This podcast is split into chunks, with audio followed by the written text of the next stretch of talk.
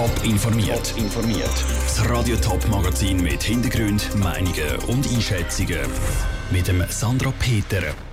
Wie der Flughafen Zürich seit 70 Jahren die zuständigen Regierungsräte fordert und wie St. Galler Politiker auf den Baustopp beim Spital Wattwil reagieren, das sind zwei von den Themen im Top informiert.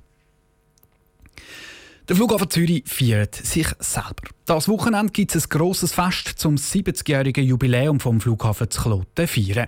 In der Geschichte vom Flughafen Zürich hat es Menge Turbulenzen gegeben und vor allem ist jede Veränderung an Pisten oder Betrieb begleitet von teils kässigen Debatten und jahrelangen Verhandlungen. Wie schwierig ist der politische Umgang mit dem Thema Flughafen? Die Vera Büchi hat mit zwei ehemaligen Regierungsräten geredet, die das Flughafendossier auf dem Tisch hatten. Der Rudi Jecker, FDP-Regierungsrat, ist von 1999 bis 2003 zuständig für das Flughafendossier.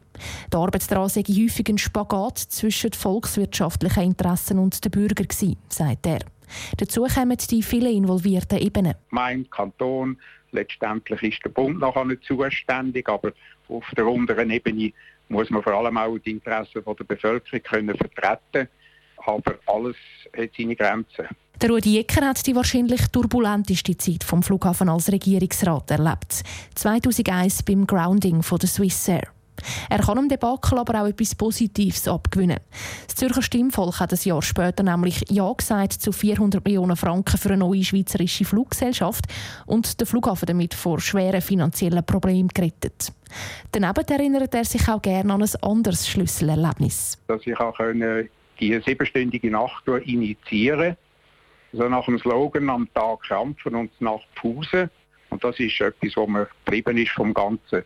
Also ich habe eigentlich, auch wenn es nicht immer das einfachste Dossier war, als gestaltendes Regierungsmitglied doch eine Freude daran. Nach dem Rudi Ecker hat die SVP-Regierungsrätin Rita Fuhr das Flughafendossier übernommen und ist sofort mit in eine intensive Lärmdebatte wegen dem neuen Betriebsreglement. Protestaktionen, wo eben auch eine gewisse Unvernunft dahinter war. Also bei den gleichen Leuten der Wunsch, jederzeit können möglichst direkt in die Ferien zu fliegen.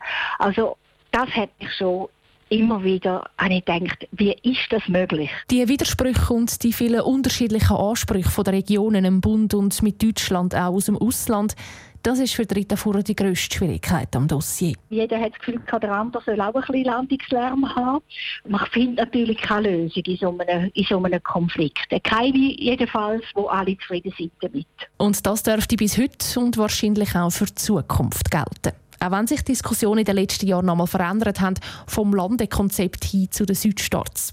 Für die zuständigen Regierungsräte bleibt das Flughafendossier eine heikle Angelegenheit. Der Beitrag von der Vera Büchi.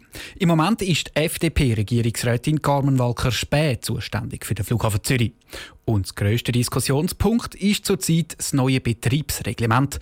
Das liegt noch bis nächsten Monat öffentlich auf. Vor sechs Jahren hat St. Galler Stimmvolk Ja gesagt, um die Spitäler im Kanton auszubauen und zu sanieren. Im Moment ist Wattwil der Ausbau in vollem Gang. Aber nicht mehr lang.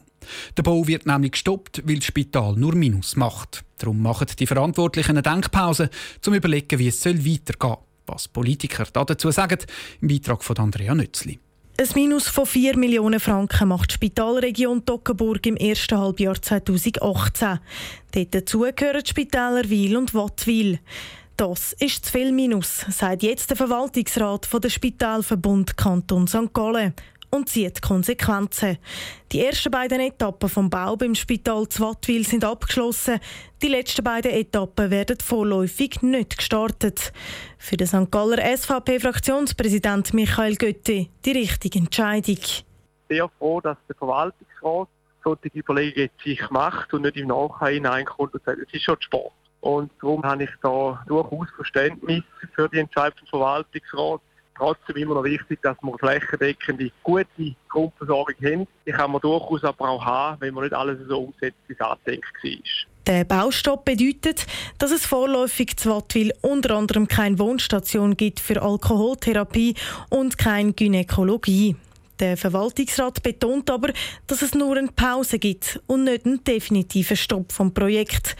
Für den Präsidenten der SP im Kanton St. Gallen, Max Lemmemeyer, geht das Vorgehen vom Verwaltungsrat überhaupt nicht. Es widerspricht dem Willen vom Volk. Das Vorgehen von dem Spitalverwaltungsrat inakzeptabel ist, weil er auf eine Art und Weise vorgeht, wie man einen Standort nachhaltig schädigt, Personal verunsichert, Leute verunsichert und eigentlich gar keine klare Strategie hat. Die Denkpause vom Verwaltungsrat, um eine Lösung für Wattwil zu finden, geht ein halbes Jahr.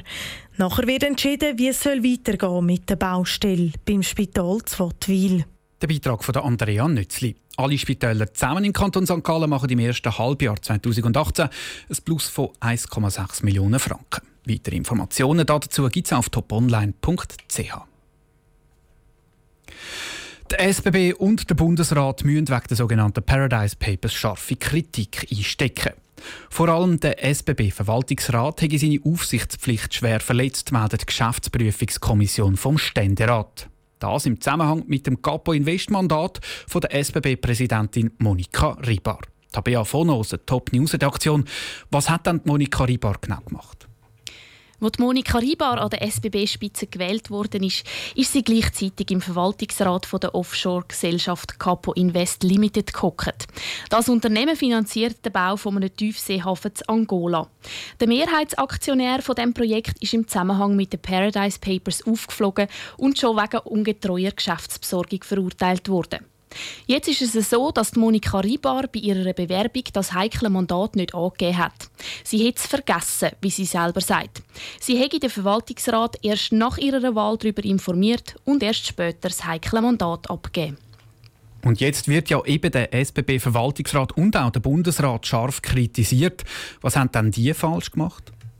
Die SBB hätte eigentlich einen Ausschuss für die Überwachung von Interessensbindungen, wo genau solche heikle Mandate aufdecken soll. Dummerweise sei der Ausschuss schon seit mehreren Jahren nicht mehr zu einer Sitzung zusammengekommen.